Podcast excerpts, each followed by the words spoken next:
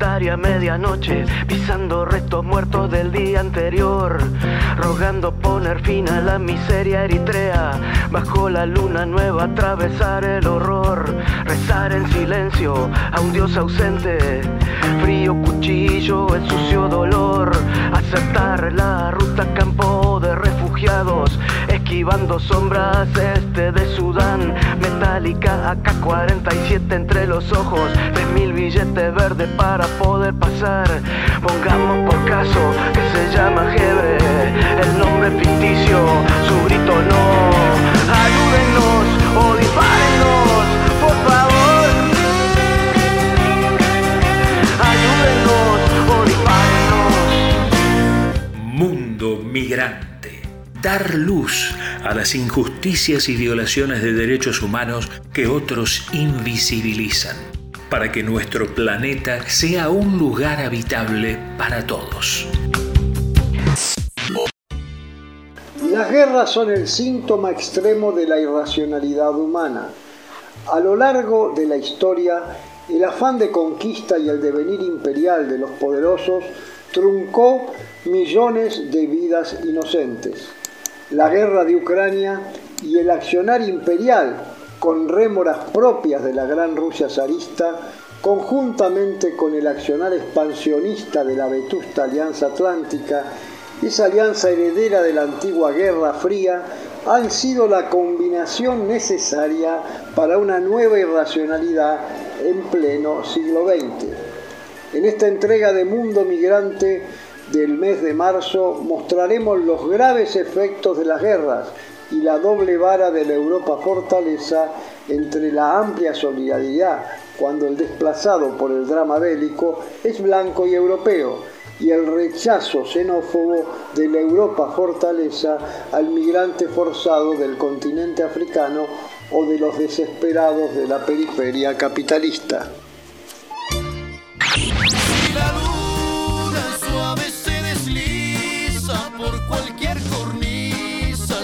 Permiso alguno, porque el mojado precisa comprobar con visas que no esté Neptuno. En un mundo que promueve la libre circulación de capitales y mercancías, crecen cada vez más las restricciones a la libre circulación de los seres humanos. Seres humanos.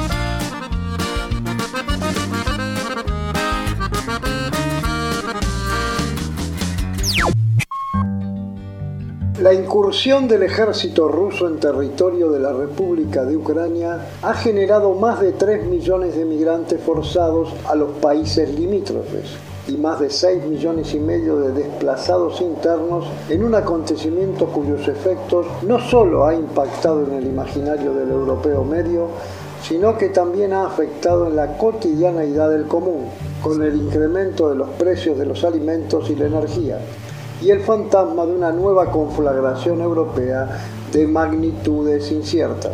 La figura del migrante forzado desde hace unos años era visto para la eurozona como el efecto no deseado de una guerra lejana.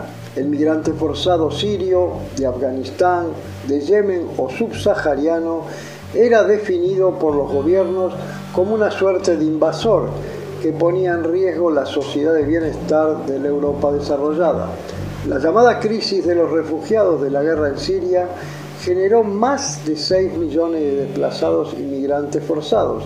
Pero pese a esa percepción reforzada por los medios de comunicación hegemónicos, la gran mayoría de desesperados migrantes se instalaron en países limítrofes como Turquía, el Líbano, Jordania, Irán o Irak. O sea, infinitamente más numerosos que los cientos de miles de desesperados que intentaban llegar como sea a las costas de Grecia o a la frontera más cercana de la Unión Europea. Esa frontera estrictamente vigilada, cerrada para las migraciones forzadas extraeuropeas. Así, ha sido el síntoma evidente este del imaginario xenófobo de una parte significativa de los gobiernos europeos que defienden la llamada Europa fortaleza desde la segunda década de este siglo.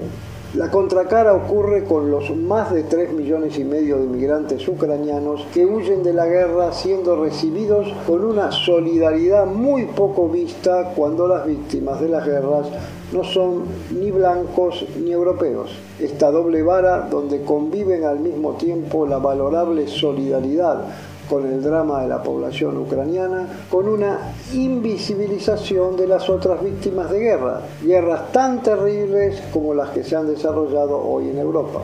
Al mismo tiempo, pese a la invisibilización mediática, ocurren en otros continentes guerras como en Yemen del Sur, con cerca de 500.000 muertos hasta fines del 2021, o el conflicto en Etiopía, con la población de la región del Tigray como así también en distintas regiones de África, en regiones como el Sahel o en el Cuerno de África, donde se están produciendo múltiples combates. Con la presencia de los yihadistas también se extiende al norte de Malí, de Níger y de las áreas rurales de Burkina Faso la guerra. Esas guerras invisibilizadas por los medios de comunicación de Occidente, que suman cientos de miles de muertos y millones de desplazados con migrantes forzados que sobreviven en los campos de refugiados en una situación infrahumana. En los momentos que los medios de comunicación ubican en el centro de su agenda los dramas de la guerra, de esa guerra de Ucrania, se hace necesario poner luz y reflexionar sobre las otras guerras, esas guerras invisibilizadas que son tan cruentas e irracionales como la guerra en territorio ucraniano, cobrándose a millones de víctimas inocentes.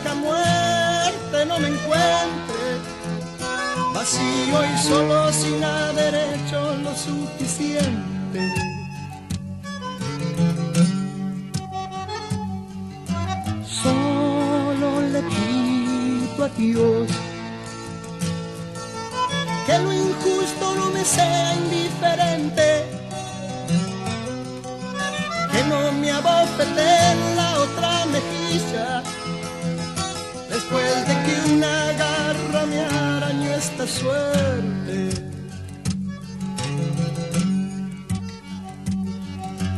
Solo le pido a Dios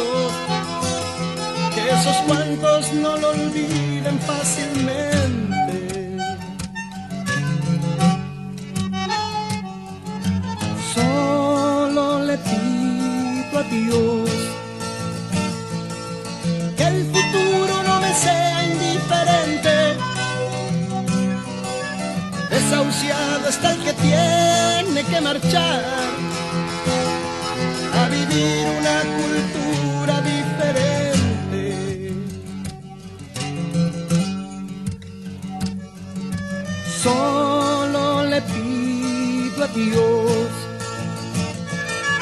que la guerra no me sea indiferente. Es un monstruo grande y pisa fuerte toda la pobre inocencia de la gente un monstruo grande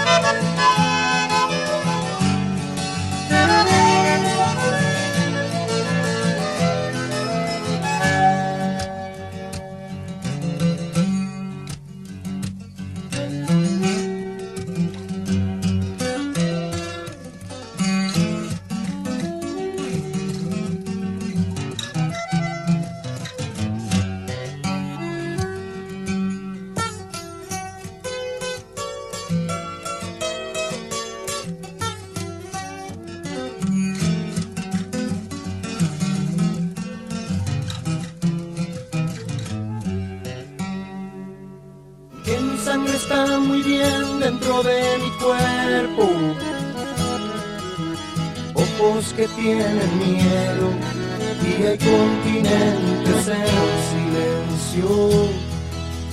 Violador que sales y derrumbas. Impotencia que a mis pies tropiezas. Ojos que tienen miedo y hay continentes en silencio. La historia de la humanidad es la historia de las migraciones y la movilidad poblacional. Un mundo igualitario es nuestro norte.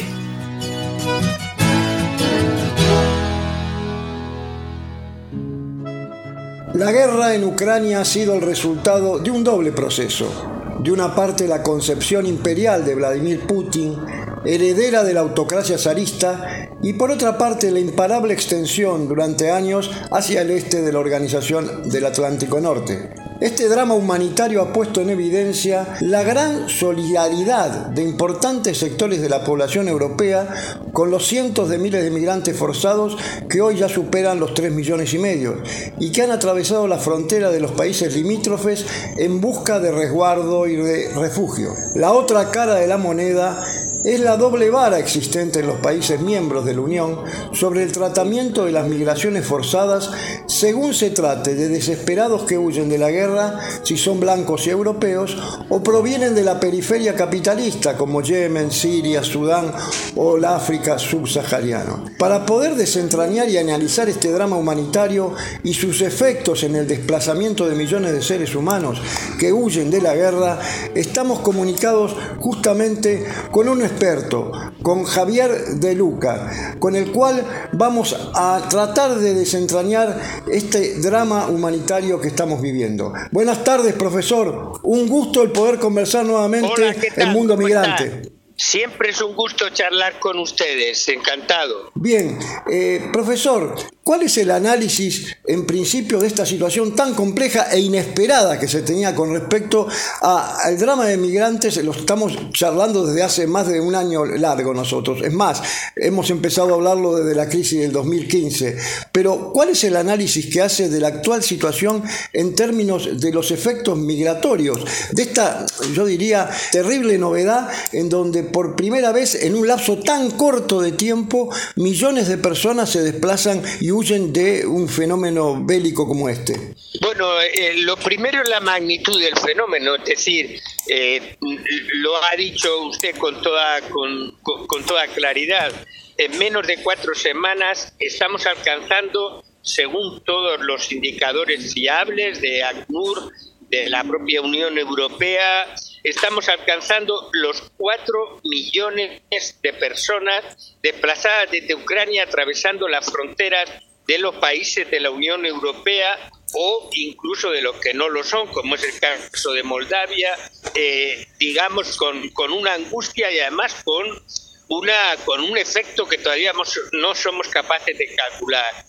Hay dos asuntos importantes a tratar que usted adelantó. El primero es hasta cuándo puede llegar el esfuerzo o hasta dónde también puede llegar el esfuerzo de solidaridad de los países de la Unión Europea para acoger.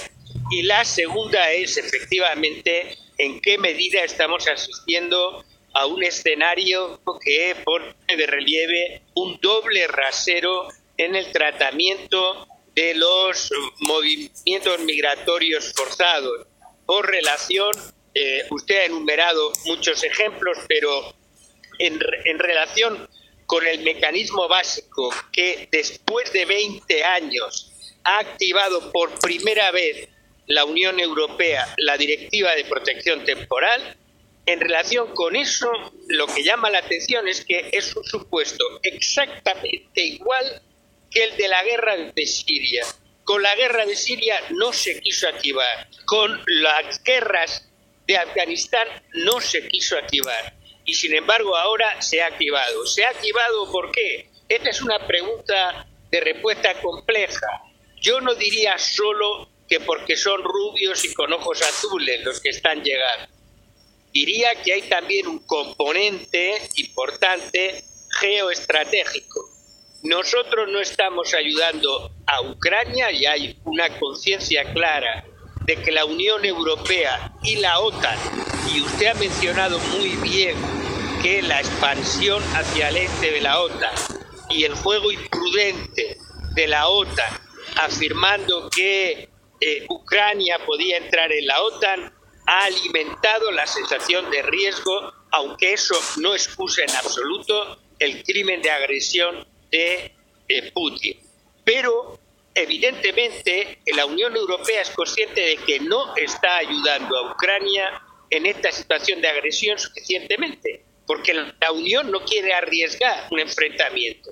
Y entonces hay una especie de sobreesfuerzo de acogida con estas personas a las que vemos como europeos, aunque no los queramos reconocer totalmente como europeos. Bien, es, es, bien claro lo que está comentando. La pregunta también es eh, si esto no generará un, debate sobre eh, la profunda desigualdad existente, porque es cierto que para el común de la gente eh, que está con problemas en materia de precariedad laboral, falta de trabajo o, la crisis post-pandémica que nos ha azotado, indudablemente no puede tener un refugiado en su casa, como diríamos, pero es verdad que la gran acumulación de capital de corporaciones eh, nos abre un debate sobre si el mundo que vivimos con estos dramas que existen no es necesario que lo, lo rediscutamos eh, en términos de una arquitectura social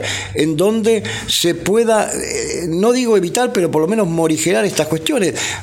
¿Piensa que puede haber un antes y un después de, de, esta, de esta situación tan inesperada? A ver, eh, Jorge, para, para ser totalmente sincero y dentro de mi capacidad de análisis, que en un asunto tan complejo, pues, pues es eh, relativa, ¿no? Eh, yo diría que hay un antes y un después, pero no en este asunto capital que, que tú señalas. ¿no? Yo creo que lo que hay un antes y un después es desde el punto de vista geopolítico y geoestratégico, es decir, eh, esta, esta eh, aventura terrible de, Putin que, que incluye eh, sin duda, a pesar de, de, que hay que estar precavido siempre sobre la propaganda de ambas partes en una guerra, ¿no?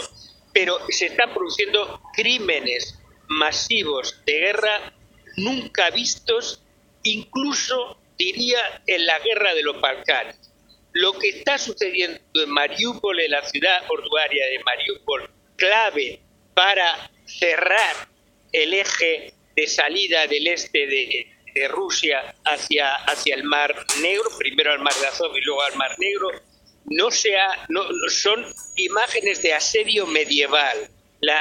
el martirio de la población civil es terrible.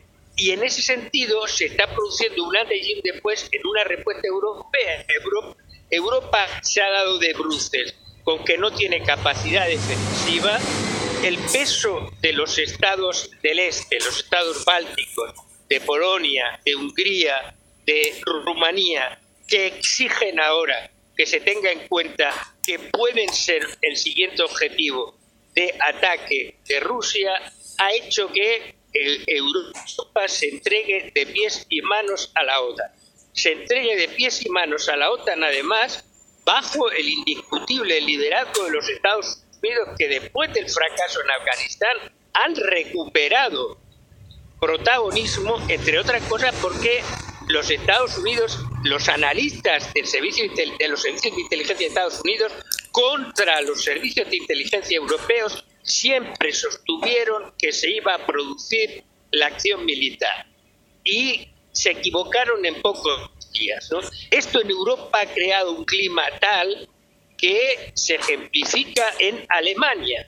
Alemania, un país que practicaba una política casi de neutralidad, que no quería un incremento de presupuesto de defensa, que se negaba a la venta de armamento, etcétera, de repente y con un gobierno de cual en el que están los verdes, no lo olvidemos, los socialdemócratas y los liberales, pero los verdes también, de repente decide incrementar el presupuesto de defensa al 2%, que era una exigencia de los Estados eh, Unidos. Unidos siempre, de, Obama, de, Trump y ahora de Biden, al decir que eh, Europa no estaba contribuyendo al sostenimiento de la OTAN. Ahí sí que hay un cambio total.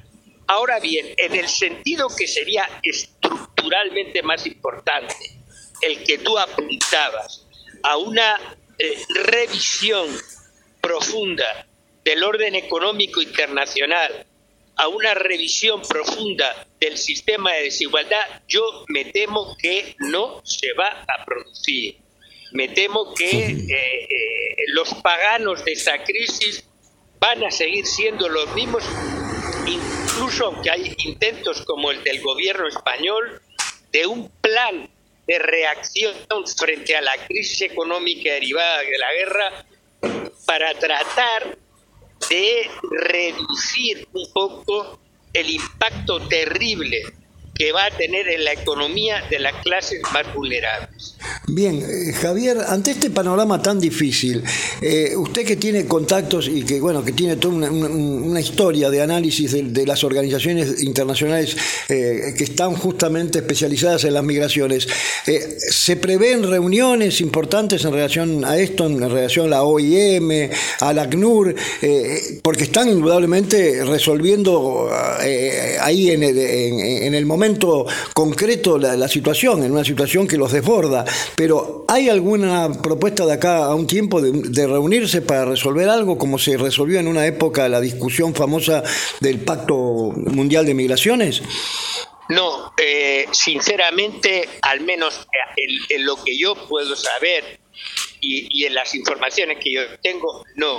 Es decir, eh, eh ACNUR está contemplando con sorpresa la respuesta absolutamente imprevisible de solidaridad, de acogida de los refugiados por parte tanto de los gobiernos europeos como de sus sociedades civiles, hasta el punto de que han tenido que pedir, por favor, a los simples ciudadanos y a los voluntarios que no emprendan lo que están haciendo, que es viajes coches particulares hasta las fronteras limítrofes de Ucrania para llevarse a refugiados, lo cual es loable, pero al mismo tiempo puede facilitar un clima de fraude, de trata y de explotación de los refugiados. Ya se Tal cual. Es decir, eh, en, ese, en ese clima de, descoordinación, de, de que todo el mundo quiere estar, se cuelan y hacen su negocio las mafias de trata y explotación de mujeres, sobre todo hay que tener en cuenta que la inmensa mayoría de los ucranianos que están llegando son mujeres y niños, la inmensa mayoría, entre otras cosas por la leva forzosa desde los 17 a los 60 años que ha dictado el gobierno ucranio y eh, eh, este es un problema. De todas maneras, ACNUR, la OIM, está eh, sorprendida positivamente por el hecho de que la Unión Europea ha activado la Directiva de Protección Temporal y la mayor parte de los estados están, por ejemplo, España también, están forzando sus legislaciones a lo nunca visto para, en el caso de España, conseguir dar papeles en 24 horas. ¿Se imagina lo que eso significa? En España, papeles en 24 horas. Ningún refugiado hasta ahora había tenido papeles en 24 horas. No digamos los inmigrantes, no digamos los sirios que, por ejemplo, se, estaban durante 6, 7, 8 meses en Ceuta y Melilla varados sin que nadie les dejara pasar a la península, aunque estaban en tramitación de, de su petición de asilo y refugio. Ahora se está haciendo un, esfuerzo como nunca se ha visto. La pregunta es hasta dónde puede llegar este esfuerzo, ¿no? Yo digo, como digo una cosa, digo otra, yo digo que jamás vi una respuesta ni de los gobiernos ni de la sociedad civil como estamos viendo en este caso. Y quizá eso explica que de momento ni la ACNUR ni la OIM se han planteado esto, claro, con una perspectiva en la que parece que los únicos refugiados sean los ucranianos.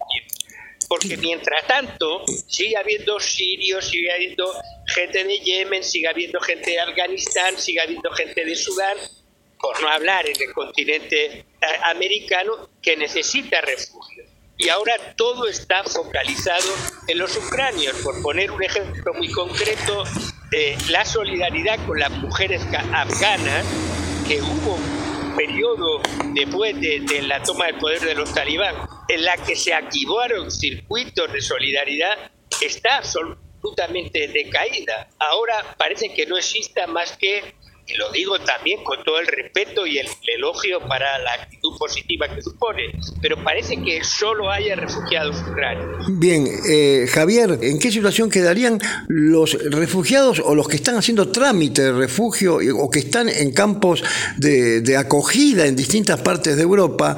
Porque en realidad ya no sería una doble vara, sino que sería legalmente doble situación, una situación de eh, rápido trámite por un lado y, por el otro lado, ¿mantendrán esa situación o legalmente se podría discutir que también se les pudiera dar eh, prioridad a sectores que hace meses y meses que están esperando una resolución de la Unión Europea? Es una magnífica pregunta y en este momento la red ECRE de, ONGs eh, que, que tratan de ayudar en Europa a refugiados inmigrantes se está planteando la denuncia de un problema de discriminación que rompería con los principios básicos de la Convención Europea de Derechos Humanos, por no hablar del, propio convenio de, Ginebra de Refugiados que prohíbe en su artículo 3 todo tipo de discriminación, porque se está dando la discriminación tanto respecto a la preferencia en el tratamiento, en el tiempo, como también al tipo de tratamiento. Es decir, evidentemente, si ahora se trata de atender urgentemente a los ucranianos, hay que poner todos los recursos personales y materiales para eso. Esos recursos, ¿de dónde salen? Evidentemente de los sistemas ordinarios. Lo que se trae de ahí significa que los retrasos para las personas que estaban en tramitación se van a incrementar. por no decir que eh, al mismo tiempo continúa la situación absolutamente hiriente, quizá el ejemplo más claro es en Grecia, de las islas cárceles donde siguen desde incluso ya años, con dos y tres años, en campos cerrados, personas que, que solicitan, que serían acreedores a solicitar la protección internacional y que no reciben respuesta. Y en este caso no es ya que, que vayan a quedar más retrasadas, es simplemente que eh, están recibiendo un tratamiento de, digamos, eh, eh, vacío. El caso quizá más grave, más llamativo, creo que lo hemos comentado nosotros ya una vez, son las más recientes disposiciones del gobierno danés, que ha decidido expulsar a los refugiados sirios que estaban todavía en trámite y desde luego a todos los que tenían expedientes sin resolver, mientras que al mismo tiempo ha dicho que no aplicará ninguna medida de ese tipo a los refugiados ¿no? realmente sí, es una verdadera doble vara. Eh, Javier, le agradecemos infinitamente del mundo migrante por eh, sus conceptos y por la información que nos vierte. Y bueno, seguiremos este tema porque, como bien dijo usted, es un tema que, que realmente no lo esperábamos, pero que hay que ir viendo cómo se resuelve, porque además eh, lo que habría que ver es también qué pasa como segundo efecto.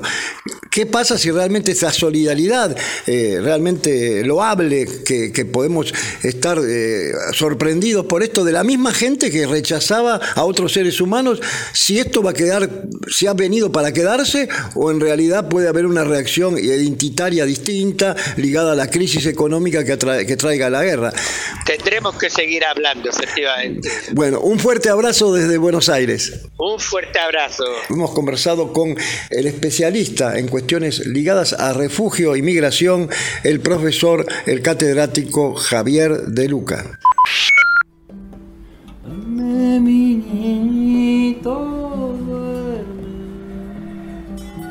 Que ese avión que ves pasar hay juguetes y abrigo para Irak.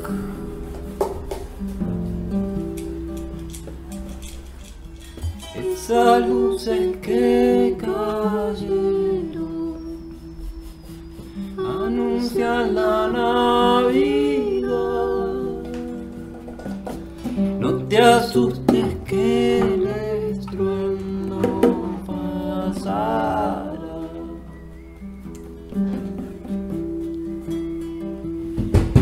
ante los efectos nocivos del modelo de acumulación del mundo desarrollado sobre los países periféricos de África, América Latina y Asia, repensemos el mundo del futuro.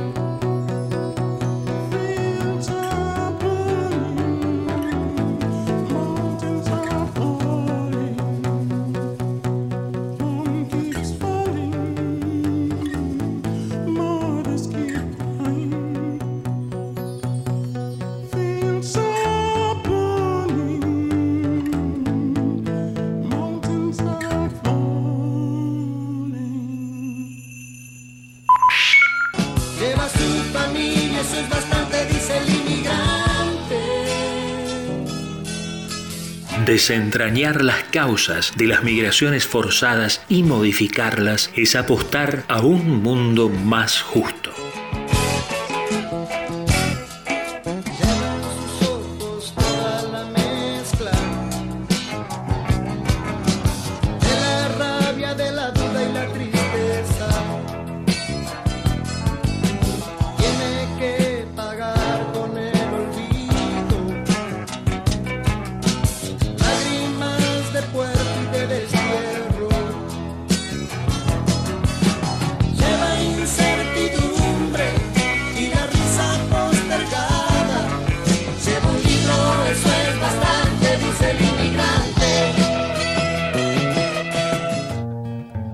Bien amigos, mientras cerramos esta tercera edición de la segunda temporada de Mundo Migrante, las atrocidades de la guerra, de esta transmitida en directo a escala global, como las otras guerras invisibilizadas, continúan, poniendo de relieve la irrealidad de los poderosos y su contracara, sufrimiento de millones de civiles inocentes que terminan siendo la carne de cañón de los afanes imperiales.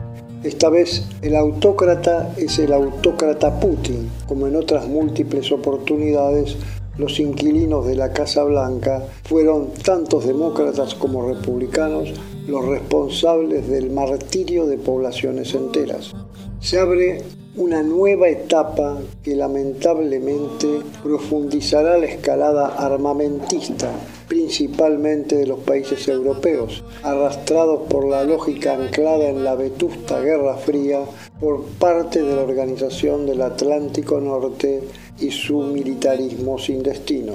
Esta vez millones de seres humanos que ya superan los 3 millones y medio han visto abruptamente alterada su existencia, como más de decenas de millones que huyen de los conflictos bélicos, el hambre y la devastación climática en la periferia capitalista. Desde Mundo Migrante nos despedimos hasta la última semana del mes de abril. Amacatren la bestia, ocho meses de embarazo, marido asesinado, nada que perder, volverse invisible a los ojos de la migra, espina, llaga roja supurando los pies, rezar en silencio a un dios ausente, a pura contracción es el sucio dolor, repasar en el cuaderno una dirección en Houston, Honduras te odio, volver nunca más, maldiciendo que reviente coyote, mala entraña, aguántate hijo mío hasta poder llegar, pongamos por caso que se llama